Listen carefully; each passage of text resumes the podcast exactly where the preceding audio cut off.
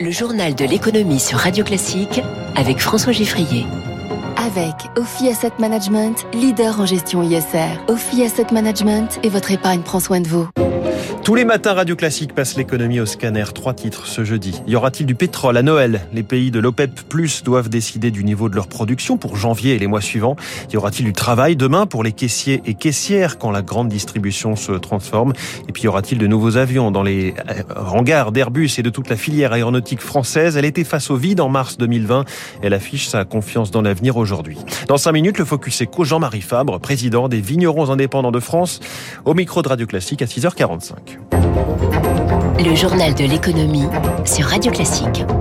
Journal de l'économie qui démarre avec un dilemme pour les producteurs de pétrole. Stop ou encore? On parle là de la production quotidienne augmentée de 400 000 barils et ce, chaque mois.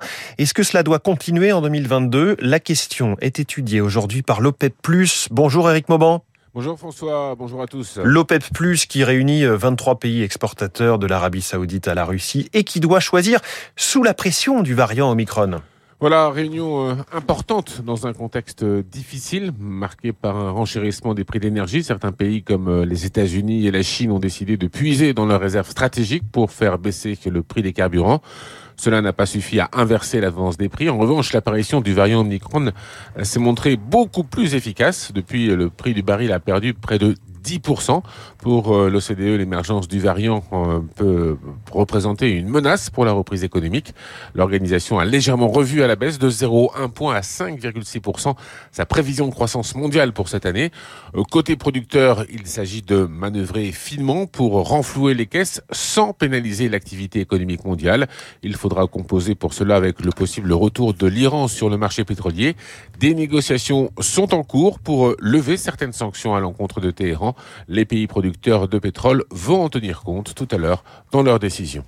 Éric Mauban en direct pour Radio Classique. Le prix du baril de Brent pour livraison en février a reculé de 0,52% à 68,87 Le baril de WTI pour le mois de janvier est lui en baisse de 0,92% hier hein, à 65,57 Du côté des grands indices, le Dow Jones encore en baisse très nette, moins 1,34.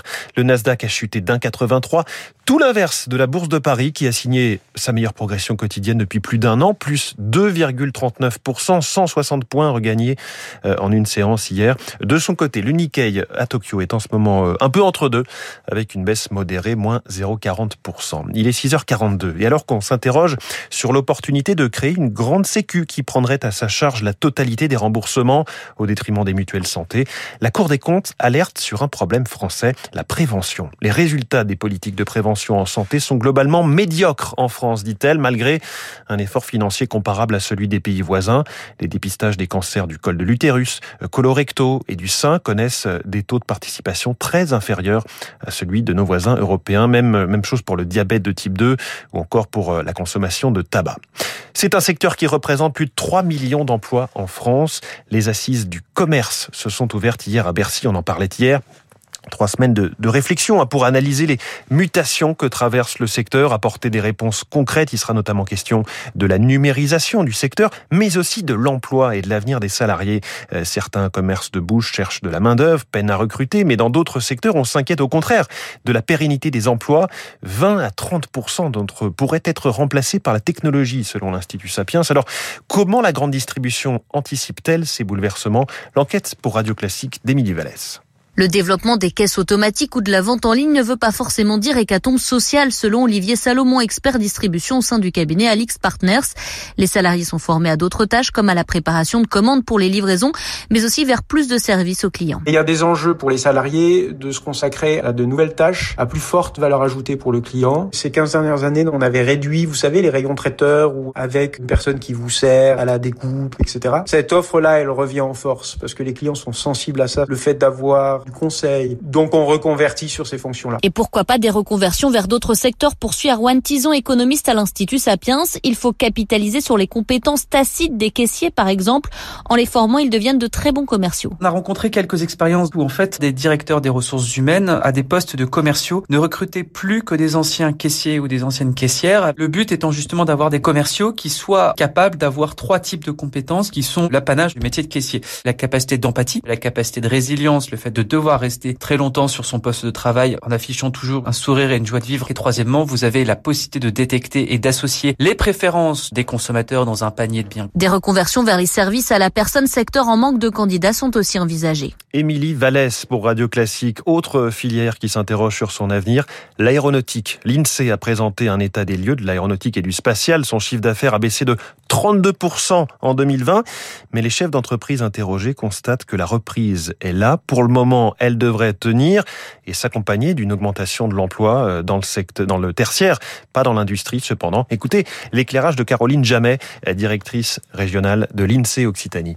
Il y a beaucoup d'enjeux euh, devant cette filière, tous les enjeux environnementaux, avec euh, les préoccupations euh, d'avions décarbonés, d'arriver à avoir des avions qui sont moins gourmands en kérosène, etc.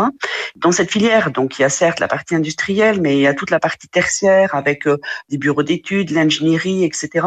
Et un point très positif, c'est de voir que les activités d'innovation et de R&D n'ont pas été atteintes pendant la crise. Donc on en déduit que la filière est très consciente des défis qui sont devant elle et qu'elle est en phase d'adaptation. À propos d'aéronautique, la compagnie italienne ITA, c'est le nouveau nom euh, de l'ancienne Alitalia, commande 28 Airbus, euh, des A220, des A320 Neo et des longs courriers euh, A330 Neo, ce qui au prix catalogue représente 4,7 milliards d'euros, mais on sait que ce ne sont pas les, les prix réels puisqu'il y a toujours négociation. Et puis le numéro 1 européen des résidences de loisirs, Pierre et Vacances Center Parks, est en perte de 341 millions d'euros sur l'exercice 2020-2021, euh, à peu près similaire à celui de l'exercice précédent. Sa dette s'est alourdie. La crise sanitaire, évidemment, euh, a continué à amputer son activité. Il est 6h40.